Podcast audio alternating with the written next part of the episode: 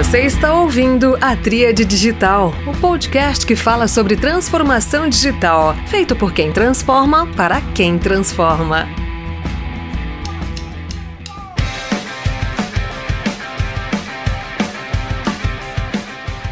Olá, pessoal. Este é mais um episódio da Tríade Digital, o podcast feito por quem transforma para quem transforma. Pela primeira vez nesse podcast, eu apresento a perspectiva da aceleração digital no Brasil pelas lentes do setor público. Sim, o futuro do nosso país, né, o crescimento que a gente pode ter e a relevância do tema digital estão muito associados à nossa capacidade de conectar o setor público com a iniciativa privada. É apenas com a soma, né, ou a multiplicação dessas variáveis que vão permitir que a gente maximize os benefícios. E aí, para representar muito bem aqui o setor público, eu trouxe um cara que tem uma posição de destaque no Ministério de Ciência, Tecnologia e Inovações do Governo Federal, o nosso colega aqui, Márcio Migon. Seja muito bem-vindo, Márcio. Ô Bruno, muito prazer, cara. Muito bom estar contigo aqui na Tríade Digital. Muito bom ser pioneiro, trazendo um pouco do, do olhar de governo. Eu, como eu te disse, eu tenho 20 anos de carreira no BNDES. Eu, bem dizer, fiz minha carreira quase toda lá e eu sempre trabalhei no sentido de construir pontes entre o público e o, e o privado. E é um, uma grande honra, um grande prazer estar junto aqui para a gente explorar essas possibilidades com aplicação no ambiente digital, que é aquilo que é, nos sustenta hoje, né, no, no ambiente pandêmico. Enfim, sem mais aí, obrigado pelo convite pô, vamos em frente, fico às ordens aí para a gente tentar fazer um bate-bola aqui descontraído e sempre ressalvando que aqui eu estou dando as minhas posições com base na minha história, não necessariamente qualquer das instituições aqui que eu já trabalhei, trabalho ou represento. Vamos em frente, meu amigo. Muito bom, cara. Muito obrigado. Tá feito aí o, o disclaimer né, necessário aí para seguir as políticas e a governança das empresas que representamos ou dos órgãos que representamos. Cara, queria começar sabendo que você tem participação ativa no Comitê Gestor da Internet, né, no CGI. Conta um pouco da sua atuação no Comitê Gestor da Internet, o que, que o comitê faz também, um pouco para nivelar o conhecimento da galera, só para a gente começar a desenrolar o tema por aí, cara, pelo CGI. Cara, muito bom. É, o comitê gestor realmente foi um, uma dádiva assim, na minha vida que me ocorreu há quase um ano atrás. É, o ministro Marcos Pontes me assinalou essa tarefa, me pediu a colaboração para coordenar esse organismo. Foi na época da cisão do nosso ministério, o Ministério das Comunicações. A coordenação, historicamente, do comitê gestor, ele, ela sempre pertenceu ao Ministério da Ciência, Tecnologia e Inovações. E o colega que tinha essa missão, ele acabou indo para as comunicações. É, hoje ele é secretário de radiodifusão colega Maximiliano Martinhão, e ele deixou um, um legado de um trabalho, o comitê gestor já, já é constituído há muitos e muitos anos. É, ele é um organismo multissetorial, como a gente chama. Então, lá no Comitê Gestor, nós temos representantes governamentais, que exercem a liderança, a coordenação, no meu caso, mas também representantes do Ministério da Economia, Ministério das Comunicações, Casa Civil, é, Ministério da Defesa, CNPq e Anatel. Então, esse é o CGI do ponto de vista de governo. O CGI também é, tem a representação do setor privado, setor empresarial, fabricante, setor de software, setor de grandes consumidores e também também uma representação de terceiro setor, da sociedade civil, ONGs que defendem os direitos humanos, a liberdade de expressão, o livre empreendedorismo e todas as liberdades que as conexões permitem, né, a luta pela democracia e tudo mais. E o quarto setor que ali é representado é o setor acadêmico, que realmente preza pelas conexões internacionais, pela produção de excelência e pelo nível técnico, tecnológico e também antropológico, de governança, é, que é conferido ao comitê. Então, somos quatro setores: academia, de trás para frente, academia, terceiro setor, empresas e governo, é, tentando chegar a consenso. Os legados do Comitê Gestor da Internet eles são visíveis. Nossa Lei Geral de Proteção de Dados, cuja capacidade de aplicação, digamos assim, de, de multas e coercibilidade entra em vigor agora em agosto, por parte da nossa NPD, a Autoridade Nacional de Proteção de Dados, a, essa legislação e mesmo a Autoridade Nacional, ela é fruto de 11, 12 anos de seminários liderados, conduzidos por pessoas do sistema CGI barra NIC.br e que, com isso, prestam um grande serviço à sociedade brasileira. Muito legal, Márcio. Eu, eu sou de infraestrutura de TI, né? Eu comecei a minha carreira como um técnico ali para montar os servidores, o data center, as conexões com a internet. Fiquei por muitos anos na área acadêmica, né, no, no setor de ensino, na Anima Educação, e eu me lembro lá que nós ambicionávamos fazer parte da rede nacional de pesquisa, é uma infraestrutura bastante interessante, líamos vários relatórios do Comitê Gestor da Internet, tem os, o, o registro.br, tem uma série de temas aí ligados, de alguma forma, orbitando, né, nesse bloco aí do CGI, cara. Muito legal, eu, enquanto profissional de tecnologia, sempre tive perto, mas mais perto agora falando contigo. E aí, cara, quero emendar a segunda pergunta, mas na linha, assim, do panorama, cara, dá uma atualizada na nossa audiência, né, que composta por profissionais que lideram a transformação digital, sobre o panorama da internet no Brasil, o crescimento durante a pandemia, é, ações, você já citou a LGPD como uma ação estratégica, tem aí o temperinho do, do 5G, cara, então eu queria que você conectasse esses temas, cara. Beleza, Bruno. Bom, bom saber que você é um cara que vem de hard tech, né? Eu tenho um amor todo próprio aí, a parte hard, com todo respeito ao digital e com todo respeito aos vários unicórnios aí que surgiram, né, nesses últimos anos eu, eu continuo insistindo aqui em hard tech como missão assim quase que pessoal, como banqueiro de desenvolvimento, digamos assim, como cara com a pegada industrial, né? E realmente o que eu tenho encontrado ali no CGI, no nick.br, realmente é uma fronteira muito tênue entre o soft tech e o hard tech, né? E realmente você traz isso aí com muita propriedade na sua pergunta, quer dizer, o que que une nesse momento, né? A internet das coisas, é o 5G, a inteligência artificial, é, é isso tudo que está na mesa aí de todos nós, na tela de todos nós, na vida, na sala, no quarto de todos nós. É o over the top, né? é o conteúdo que trafega em cima da rede, é o poder das plataformas, é a influência das plataformas é, na nossa vida de cidadão, na nossa vida democrática, a influência da, das plataformas na nossa vida de cidadão, na nossa vida na saúde, na nossa vida na educação. Então, assim, todos esses temas têm câmaras específicas, tem grupos, tem grupos técnicos, tem uma equipe maravilhosa que trabalha comigo e a RNP que você cita é uma inspiração permanente para a gente. A minha contribuição nesse contexto tem sido de trazer uma visão corporativa, uma visão de corporação e tentar alimentar o sistema CGI NIC de elementos de governança, de elementos procedimentais, de elementos de visão, de valores, de propósitos, que sejam permanentes e que possam conferir ao sistema CGI NIC cada vez mais relevância, cada vez mais impacto das suas ações na sociedade. É mais ou menos isso que o ministro Marcos Pontes pede de mim. Nesse contexto, nós lançamos aí editais e recentemente contratamos, iniciamos a contratação junto com a FAPESP de seis centros de inteligência artificial, esses centros conectados às câmaras 4.0, que advêm das políticas de IoT, que por sua vez advém do estudo de IoT encomendado pelo BNDES lá atrás, ou seja, alguma coisa de longo prazo, alguma coisa de nível estruturante, de nível de Estado, que perpassa governos, né, que vai além dos ciclos governamentais, que a gente sabe que a inovação, em especial em hard tech, ela é exigente, ela requer paciência, ela requer o capital paciente, né, o patient capital. Eu tenho algumas coisas para falar de venture capital, de seed money. Eu sei que você tem alguns passeios nisso aí, eu estudei um pouquinho também.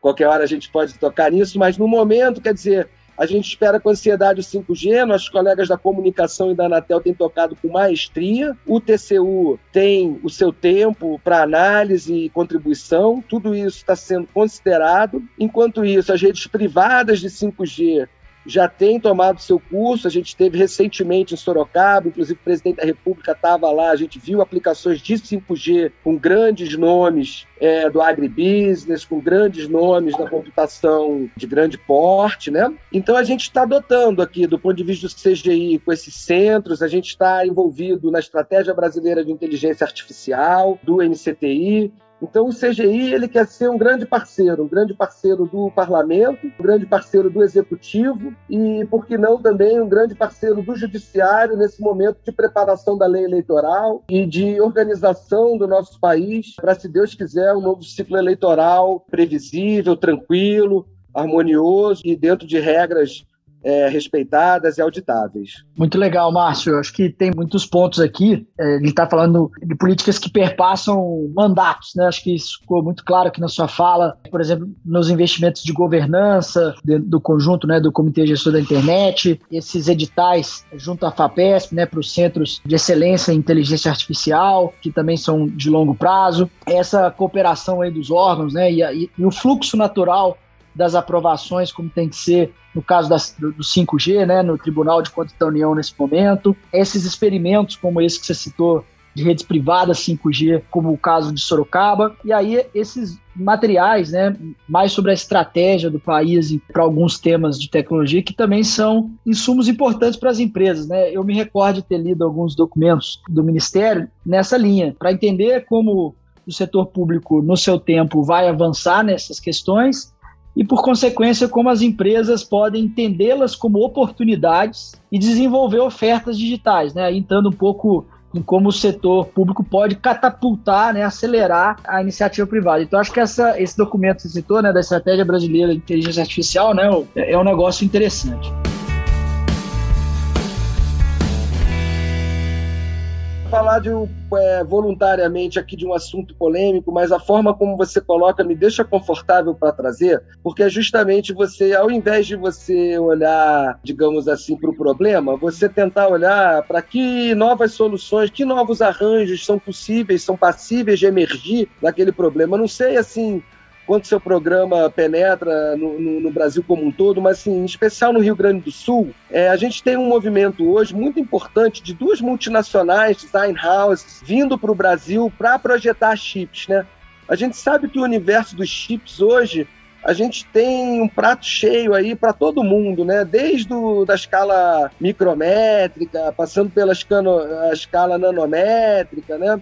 Então, a gente, a gente tem tecnologias aí das mais variadas maturidades, dos mais variados custos unitários, as mais variadas aplicações de chips, que realmente a gente percebe o mercado internacional vindo atrás da mão de obra que a gente tem hoje no Brasil, vindo atrás desses cérebros é, altamente especializados e querendo fixar em Porto Alegre. E por que eles estão querendo fixar em Porto Alegre? Porque lá a gente hoje tem um certo excedente de mão de obra, que é o grupo que está deixando a atual Ceitec, uma empresa vinculada ao Ministério hoje em liquidação, e que hoje o Ministério abre a oportunidade da sociedade civil se organizar, é, uma multiplicidade de empresas, para que assumam, então, a parte do antigo CEITEC, que era dedicado a políticas públicas, em especial a parte de continuidade de pesquisas de alto nível, de pesquisas de ponta e de formação de RH no setor, uma coisa que a gente sabe que é crítica, nosso ministro de Ciência e Tecnologia repete é, a miúde, né? quer dizer, o setor digital, o setor de software, o setor de IA, o setor de, de front-end, o setor de games, todos esses setores têm disponibilidade de vagas bastante vasta hoje no Brasil. Né? Hoje, ali, nesses setores, o problema é o reverso da economia brasileira como um todo. Lá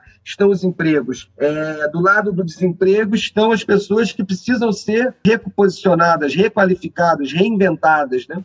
E a gente sabe que está vindo aí a internet das pessoas, né? E a internet de tudo o IOE. E então é para lá que o Ministério está arrumando, é para lá que o CGI está arrumando, e a gente conta com o apoio aí dos vários setores da sociedade. A estratégia brasileira é uma ótima oportunidade, como você menciona, da gente trazer os atores todos, ouvir todo mundo, agregar todo mundo em estratégias multiciclo que são essas que realmente levam a avanços tecnológicos. Eu venho do setor aeronáutico, né? Você permitiu citar rapidinho aí um pouquinho da tua história, eu venho do setor aeronáutico. E no setor aeronáutico, a gente, além de ser intensivo em digital, já não é de hoje, em software, em automação, né? Tanto a bordo quanto na fabricação, Quer dizer, a gente tem o viés do risco, a gente tem o viés da certificação e a gente tem um destaque mundial. Né? O Brasil é destaque mundial. Na governança da internet, o Brasil é destaque mundial. E no técnico da internet hoje, Bruno, o ponto de troca de tráfego do ix.br, que pertence ao registro.br, que pertence ao nick.br, já é o maior ponto de troca de tráfego no mundo.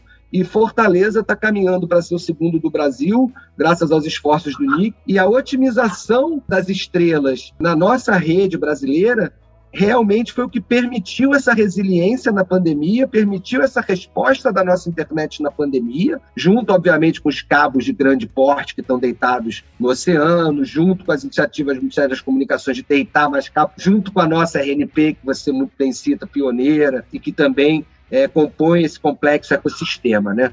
Então, assim, é, a gente não pode dar de graça é, a internet que a gente tem, a internet que está aí, a internet que é um legado é, de pessoas que foram visionárias aí na década, final da década de 80, que passou pela Eco 92, a sociedade civil na década de 90, e que hoje está aí, deixando tudo em pé, quer dizer, merece também destaque uma negociação que foi feita, um outro vetor que foi usado nesse período da pandemia, que é o Content Distribution Network, né, CDN, então, o CDN, ele, ele em negociação com os OTTs, né, com os provedores de conteúdo, o NIC conseguiu é, rebaixar um pouco a qualidade, portanto, o volume de dados trafegando e também o próprio tráfego por otimização dos OpenCDNs, otimização dos CDNs, e isso também permitiu um bom funcionamento da web. Né? Então, a gente teve crescimento grande, quase 40% de crescimento de faturamento no NIC.br, é, 20% de novos registros ou mais, enfim e, e realmente chegamos a essa posição, superamos o tráfego alemão.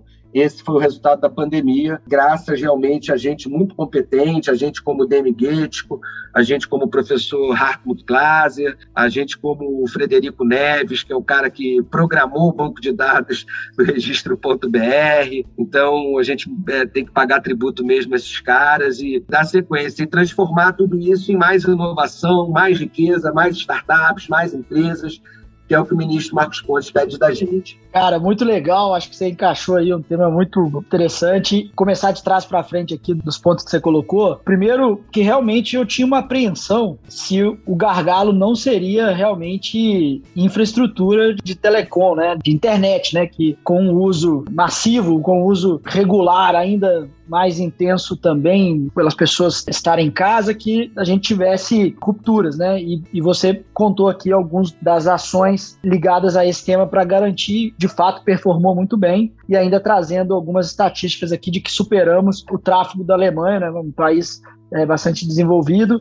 Estatísticas, por exemplo, do faturamento né, do, do NIC-PR, do, do, próprio número de registros, né, 20% de aumento de registro de, de domínios, né, que significa pessoas empreendendo no digital, né, estando com uma presença digital um pouco maior. Já olhando mais adiante, né, olhando para além da crise, né, além do momento atual, a questão de não é o IoT, né? É a internet de tudo. E aí, com esse recorte também do, da internet das pessoas, né? Que eu acho que todo mundo aqui tem que se ligar. Eu estou em saúde atualmente, né? Eu estava em educação, mas estou em saúde. Em saúde, essa questão da internet das pessoas, né? A internet nos ajudando a, na prevenção, na, no diagnóstico, enfim, numa série de aspectos ligados à saúde, wearables, à medicina. Né? Wearables, wearables, mais, exato, isso em tempo real é, administração em tempo real de, de fármacos, enfim. Isso é bastante real.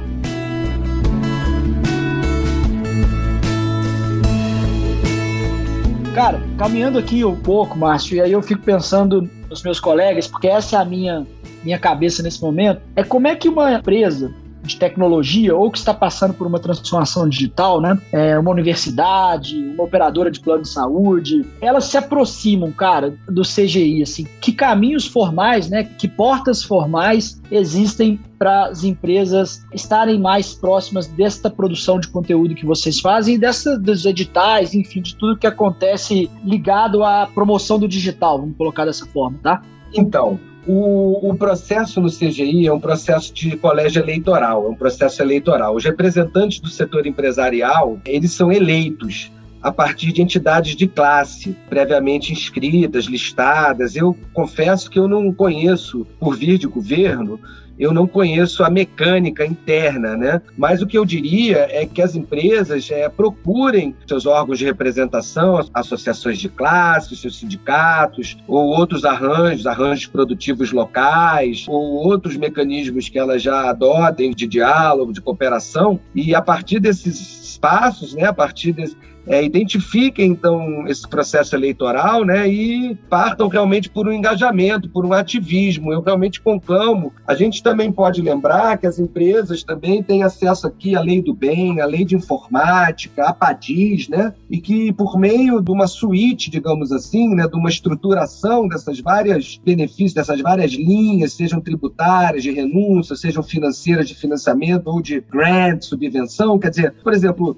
uma grande empresa de saúde do Nordeste é carro-chefe do nosso centro de pesquisa do, da Universidade Federal do Ceará em inteligência artificial e saúde, percebe? O centro que está indo para São Paulo, para o IPT, está indo para o professor Jefferson, que já é um cara acostumadíssimo a trabalhar na, na fronteira entre o público e o privado, entre as indústrias, né? Então, acho que é procurar esses canais, procurar os canais da academia, procurar os canais da representação empresarial procurar o sistema S, eventualmente, e ver como a gente faz um bem bolado. O CGI NIC é muito aberto ao diálogo, a, a, entender, e eventualmente até financiar alguma parte, obviamente, que seja do interesse dos quatro setores. O grande desafio nosso é que a gente tem que encontrar é, objetivos que sejam comuns a quatro setores ao mesmo tempo. Então, isso não é trivial, são 21 conselheiros. Para você conseguir um consenso, e a gente não gosta de maioria, a gente gosta de consenso, é porque a gente acha que o consenso ele vale mais do que o voto, do que o dissenso. Então, assim, é um, é um exercício. É um exercício. Perfeito.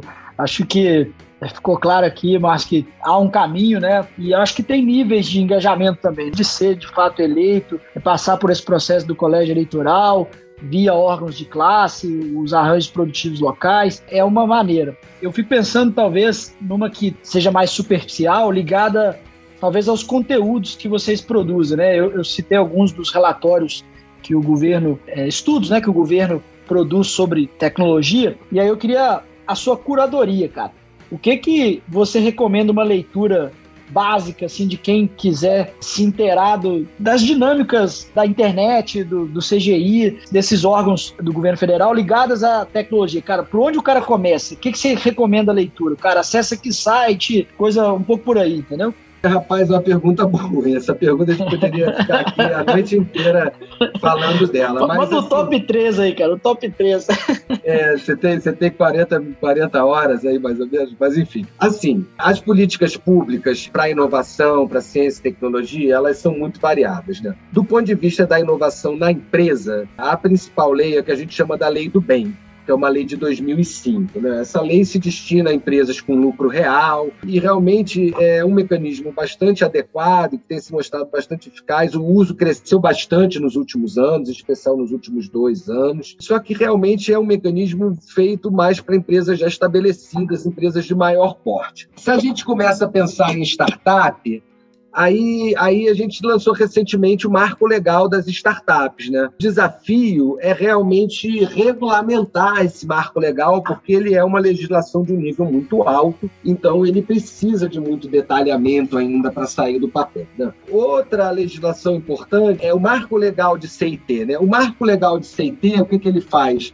Ele trata da inovação nas instituições científicas e tecnológicas, nas instituições de ensino superior. Ali ele estabelece de que maneiras o dinheiro público pode fluir para essas instituições. No CGI, a questão de nós financiarmos é muito mais simples. E, e o que a gente realmente gosta de fazer, acho que você também me deu um bom gancho aí, são parcerias, quer dizer, é, nós já temos muita coisa feita, nós já temos muito conteúdo. A gente realmente, uma parceria para canais, por exemplo, seria uma coisa muito interessante, entendeu? A gente poder ter um canal e poder ajudar a ser curador desse canal, esse canal ter o seu próprio curador e, e juntos a gente é, modular um conteúdo, reformatar e tal, e esse conteúdo ser um conteúdo que já está vindo do CGI e a gente encontrar uma sinergia disso, pode ser um caminho, entendeu? Pode ser um projeto interessante para divulgação. Como também, né, a gente tem muito conteúdo pelo Ministério, né, que a gente também gostaria de ter outros canais para conversar, para divulgar, né? A parte de transformação digital do governo está muito acelerada, né? A parte biométrica, a parte de segurança que vem junto, a parte da NPD, ainda jovem, realmente já tem entregue resultados concretos, já tem parcerias concretas com a polícia, com o Ministério Público, a Senacom, quer dizer, a gente tem visto um arranjo muito acelerado, a gente tem visto muitas iniciativas no Congresso também, de, de marcos legais, de legislações, Então é preciso que a sociedade se organize, que a sociedade dialogue, use esses canais, e quanto mais canais a gente conseguir, melhor. Né? Então, por isso eu estou aqui, é, por isso eu tenho certeza que se a gente convidar outros colegas nossos de governo que estão ligados à transformação digital é, do gov.br, por exemplo, talvez pudessem estar aqui conosco, pessoas talvez de inovação do Open Banking, pessoas que trabalham com inovação de InsurTechs e outras techs financeiras, enfim, tenho certeza que essas pessoas têm muitas ideias a trocar, têm muitas expectativas e, e algumas dores, como toda startup, como todos nós temos. Né? Então é bom poder ter esses canais de falar sobre os mecanismos, sobre o que a gente está fazendo e tentar identificar maneiras de fazer mais aí, às vezes com pouco que se tem, porque como se acompanha pela imprensa, o orçamento não tem sido um exercício simples, né? A pandemia realmente apertou aqui por muitos lados, né? E, portanto, temos que ser também criativos e encontrar novas maneiras, novas estruturas, que também é o que o nosso ministro de Ciência, Tecnologia e Inovações, nosso astronauta Marcos Pontes, pede da gente. Muito bom, muito bom. Sobre o orçamento, cara, as empresas também estão fazendo seus exercícios, né? Então acho que posso me, me solidarizar contigo nesse sentido. É, mas acho que você cobriu muito bem, cara. Tem muitas oportunidades aí de buscar suporte público através destas políticas públicas, né? Que você mencionou, como Lei do Bem, Marco Legal das Startups a ser regulada, mas o marco legal de é, tecnologia, é, CIT, que exato, é, que envolve inclusive as instituições de ensino superior. Você está ouvindo a Tríade Digital. Cara, queria dar uma pivotada aqui na parte final da nossa conversa, pensando agora um pouco mais sobre a carreira no setor público. Cara. Agora virando um pouco a chave, acho que a gente cobriu bem aí é, o CGI. É, agora é assim, como é que alguém que está nos ouvindo, que é de tecnologia, que ambiciona estar do lado do setor público, né, ser um construtor, né, um desenvolvedor de políticas públicas para tecnologia, como é que começa essa carreira, cara? Como é que você começou? Conta um pouco, concursos, sem concurso, como é que é o caminho para chegar lá, cara? Não, então, acho que a primeira coisa é uma coisa interna, assim, né? Acho que cada um de nós, assim, talvez não com 17, 18 ou 20 anos, mas com um pouco mais do que isso, a gente já tem uma ideia mais ou menos, uma certa visão de mundo, né? Qual é o nosso propósito aqui nesse mundo? Quer dizer, o que, que eu quero da minha vida? Qual é o equilíbrio que eu quero da minha vida? entre certas variáveis assim que eu posso escolher, né? E também, obviamente, isso acaba tendo, né, muita influência também da família e, e, de exemplos, talvez, que você foi encontrando na vida. Né? Do meu lado foi muito por aí, quer dizer, eu, é, minha família, desde os meus avós, meus pais, enfim, sempre tiveram muita vocação para o serviço público e fizeram um concurso desde antes de concurso público ser obrigatório. Para mim sempre foi natural. Eu sempre gostei de estudar, acabei indo para o ITA e, ao me formar, acabei optando por ficar no serviço militar por um tempo, o que me deu a oportunidade de trabalhar como inspetor de aviação civil no DAC. Foi a minha primeira experiência na fronteira entre o público e o privado. Eu brinco que com 20 e poucos anos eu tinha muito mais poder na minha mão do que eu passei a ter com 30 depois no BNDES, ou do que eu tenho com quase 50 aqui no Ministério, assessor do ministro, quer dizer. Então a coisa foi um pouco de trás para frente, assim, comigo. Mas eu fui inspetor de aviação civil, eu era cara do, do emplacamento ali, né? Então todo avião para ser emplacado tinha que passar na minha mão de alguma maneira. E foi uma experiência tanto, eu fui crescendo ali naquilo e sempre fui reiterando essa minha vocação pública, né? E aos poucos, realmente encontrando também a vocação em gestão, eu fui fazer um mestrado em engenharia industrial, né, em pesquisa operacional, acho que somou muitas ferramentas aí na minha engenharia aeronáutica de base, né? Foi me despertando realmente esse gosto pela gestão, pelos processos, enfim. E isso foi me encaminhando naturalmente. Só que em algum momento, realmente, eu precisava dar um salto assim na minha carreira, né? E eu tinha acabado o mestrado, tinha pouco tempo, tinha acabado de ter o 11 de setembro, eu estava ali trabalhando com aviação, eu queria um pouco inovar, ter outras coisas para além daquilo, e apareceu essa oportunidade de concurso para o BNDES, né? Um compadre meu que era aluno lá no COPEAD me deu a dica, falou, pô, eu estava terminando a engenharia mesmo, né? Estava já na administração, enquanto pós-graduação, pô, todo mundo se inscrevendo, tá todo mundo se inscrevendo. E aí eu fui lá, me inscrevi, passei, é, passei bem, fui logo chamado. E, e, realmente durou assim só um ano essa minha passagem então anterior na iniciativa privada. É, era na aviação, era em empresas pequenas assim, então não, não foi assim também o melhor das experiências, ainda com 11 de setembro no meio, né? E isso também só reforçou essa minha vocação para coisa pública, né? Até que mudou o governo, o ministro é meu amigo, meu colega já desde 89, né? Então, para fazer as contas aí, dá, dá uns bons aninhos aí que a gente já se conhece. E ele me convidou para vir aqui para o Ministério, para ajudar na interlocução com o Ministério da Economia. E, de novo, dentro desse espírito né, de, de serviço público, eu achei que meu serviço no BNDES já estava, meu ciclo estava também se concluindo. Eu já tinha feito várias entregas, eu passei desse tempo todo, dos 20 anos, trabalhando muito com o setor aeronáutico, financiei muito avião da Embraer, mas também mexi com alta tecnologia, também mexi um pouco com, com, inclusão social, com microcrédito, enfim, fui assessor de diretor lá, fui assessor júnior, enfim. Já tenho uma carreira de assessoria, já tinha uma carreira de assessoria, né? Mas acho que a minha principal dica é isso: faz o que você gosta, né? Equilibra a tua vida entre entre o acadêmico, viajandão, e o super pragmático, empresarial, operacional, equilibra a tua carreira entre é, o dinheiro e, e, e, o tempo e a família, né? Esse acho que é o desafio de todos nós, né? E encontrar esse propósito, né? Como é que está o seu lugar de propósito e seu momento de propósito, né? E como é que você pode contribuir nesse contexto. Então, a minha chegada até aqui foi uma coisa muito natural. Eu cheguei no BNDES, já me puxaram para o aeronáutico de novo, já não teve jeito. Já tinha gente que era colega minha, que eu era da academia na época também, dava aula na Estácio, né, nos primórdios, lá a gente tinha um Instituto do Ar lá.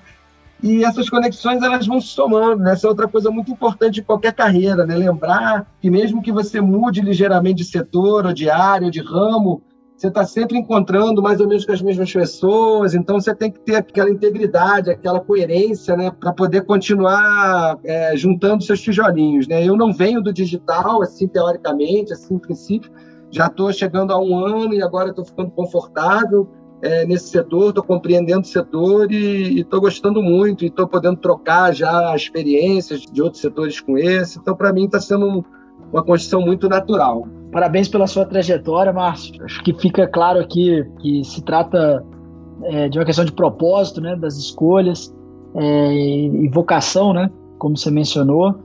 Então, é, olhar, né, e ver que no Comitê de Gestão da Internet tem uma pessoa com propósito ali, né, que foi fazendo, colocando tijolinho por tijolinho para estar tá nessa posição estratégica, né, de assessoria junto ao ministro o equilíbrio, né? Acho que você colocou, acho que isso se aplica amplamente aí, independentemente da, da posição que alguém estiver, que é um crescimento incremental ali, né? Cada dia que você vai criando conexões. O estudo contínuo, eu falo muito aqui de educação, né? Do aprendizado ao longo da vida, né? Lifelong journey, é, lifelong learning, né? Mas é uma jornada de aprendizado, né? Que é isso que você fez, né? Então tem o mestrado aqui, tem o, trabalho no ITA, uma série de outros cursos que eventualmente você foi descobrindo aí pelo caminho, então fica claro aqui que não pode parar. Eu estou fazendo mestrado nesse momento, então consigo entender um pouco. Muito legal, cara, parabéns. Bom, nesse sentido agora, cara, queria te fazer uma pergunta extra aqui, que é assim, o que, que eu não te perguntei dentro do seu cenário de trabalho que você acha importante trazer para esta audiência aqui, cara, de tecnologia? Qual o ponto que acho que você faz questão aí de enfatizar para a gente fechar com chave de ouro aqui o nosso episódio, cara? Cara, eu vou voltar aí pro, pro que é o mantra do meu ministro, e que é a educação, que você tocou aí, é, que tá, tá é, é, clara na, na, na, minha trajetória, e, e, que realmente vem de berço. Eu sou filho de um professor universitário, então realmente é difícil a gente fugir disso, né? E essa educação continuada, né? Enquanto país, a gente só vai é, realmente superar os nossos gargalos, só vai diminuir é, o gap existente entre as várias classes, o gap material, o gap imaterial, por meio da educação. E, e todo ser humano ele nasce com um total potencial para brilhar, para ser uma estrela, para ser brilhante nos seus dons e nas suas vocações. É nisso que eu acredito. Quer dizer, eu, eu tenho também continuado meus treinamentos, quer dizer, eu tenho é, procurado me especializar em digitalização do setor público, é, em análise de impacto regulatório de políticas públicas. Acho que nunca é tarde, né? Eu tenho, tenho cada vez mais aprendido sobre o mercado de capitais também, né? aprendido sobre todos os mecanismos do, do Ministério de Ciência e Tecnologia. Acho que quando a gente ama o que faz, né? essas coisas vêm com naturalidade, esse aprendizado vem com naturalidade. Então, realmente, é, é, investir na educação, acho que é, é o dever, a obrigação de todos nós, quanto cidadãos e quanto pais, assim, buscarmos realmente levantar a barra, levantar a excelência. O brasileiro tem total potencial, como qualquer povo do mundo. A gente já tem pesquisas em 6G, a gente está lançando satélite, a gente tem capacidade é, de criar é, novas institucionalidades. A gente, a gente é um povo brilhante que tem tudo que para ir para frente. A gente precisa realmente se dedicar mais aos estudos, valorizar o professor, valorizar o ambiente escolar, né? cada vez mais. E é isso, mostrar que o caminho realmente da prosperidade coletiva é por meio do esforço individual, é por meio é, da busca dos sonhos, da busca das vocações e do estudo. Sensacional, cara, sensacional. Bela resposta. É, me considero um educador, né? Se alguém pede, pede para me apresentar em algum lugar, na hora de preencher uma ficha, né? Eu sempre coloco lá educador ou professor. Então, muito bacana ouvir isso de você. Márcio, eu quero te agradecer muito, cara. Acho que você conseguiu inspirar aqui as pessoas e construir a ponte, né? Você começou falando sobre pontes. Acho que procuro aqui na trilha digital ser um espaço de fala aqui desta questão do digital de diferentes perspectivas te falei que você é o primeiro representante do setor público na instância federal, né, a, a falar no canal. Então, quero te agradecer aí por ter topado esse desafio, pioneirismo. E acho que é isso, cara, é a gente construir pontes para que o país seja competitivo, né, para que as nossas empresas sejam competitivas globalmente. E é isso, cara. Muito obrigado. Bacana, cara. Eu queria reiterar aí é, a gratidão de participar junto contigo, mandar um abraço aí para o nosso amigo comum, o Luquinho, o Lucas Menezes, meu amigo de colégio de aplicação da UERJ, é, meu chapa aí de serviço, trabalho voluntário aí, lideramos aí na pandemia captamos quase meio milhão de reais aí. Não sei se ele chegou a comentar contigo para distribuir tablets para alunos de baixa renda com necessidade de inclusão digital. É, identificamos realmente celular ou compartilhamento de dispositivos era um dos grandes problemas da inclusão digital, né? Além de outros como é, o alimento, a questão do espaço na casa, compartilhamento de cômodos, são vários, né? Quando a gente quer olhar sobre uma ótica mais holística para a inclusão digital. Então, eu queria mandar esse abraço afetuoso, especial aí para o nosso amigo comum Lucas Menezes, meu companheiro de jornada aí já há muitos muitos, muitos anos. Ele já vem desde 80 e menos do que nós. E é isso, vamos em frente, vamos, vamos trabalhar, vamos construir esse diálogo público-privado, né? vamos superar as nossas carências, os nossos gargalos, com a criatividade do brasileiro, com a nossa resiliência. Acho que é importante também mencionar aqui, do ponto de vista de carreira, eu sempre também procurei exercer o trabalho voluntário, acho que o trabalho voluntário ele é muito gratificante, né? e eu sempre procurei atuar nessa parte também de mentoria, inovação. Participei de comitê técnico de seleção de banca de incubadora, enfim, participei de diretoria de fundação de apoio, fui da diretoria da fundação de apoio é, ao ITA, né, durante seis anos. Então, isso tudo estimula a gente, porque a gente vê potencial do jovem brasileiro, potencial da engenharia brasileira. A engenharia brasileira é altamente criativa, ela é altamente benéfica do ponto de vista resultado que ela traz vis-à-vis o custo que ela implica. E nós temos aí vários exemplos, não só em Embraer, mas temos exemplos em outros campos. Nós temos vários avanços aí na área de fármaco, nós temos avanços na área espacial, é, nós temos avanços aí para a própria área de semicondutores, os unicórnios digitais que têm nascido no Brasil. Então, temos um, um futuro pós-pandemia onde o digital, de fato, vai ser uma grande alavanca para o crescimento da economia, para o aumento da produtividade e para o bem-estar da população, que é o que o nosso ministro sempre pede da gente. Quer dizer, foquemos, em última análise, no cidadão. Como é que a nossa ação está transformando, está melhorando a vida do cidadão lá na ponta. É isso que ele pede da gente é isso que a gente tenta fazer todo dia aí, Bruno. Obrigado aí pela oportunidade de falar um pouco aí sobre mim, sobre o meu trabalho, sobre o nosso Ministério da Ciência, Tecnologia e Inovações e sobre o Comitê Gestor da Internet no Brasil. Muito obrigado, Márcio. Bom, pessoal, com isso encerramos mais um episódio da Tria Digital. Todas as quartas-feiras, um novo episódio. Sigam-nos nas redes sociais, sobretudo no Instagram, no Digital, para ficar atento a tudo que publicamos sobre o tema. Grande abraço!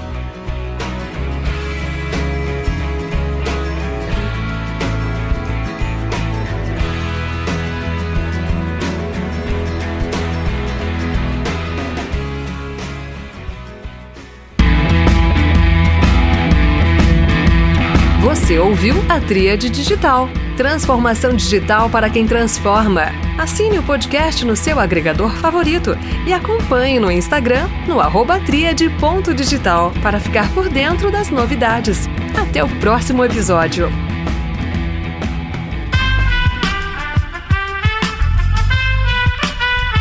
Esse podcast foi editado por Aerolitos Edição Inteligente.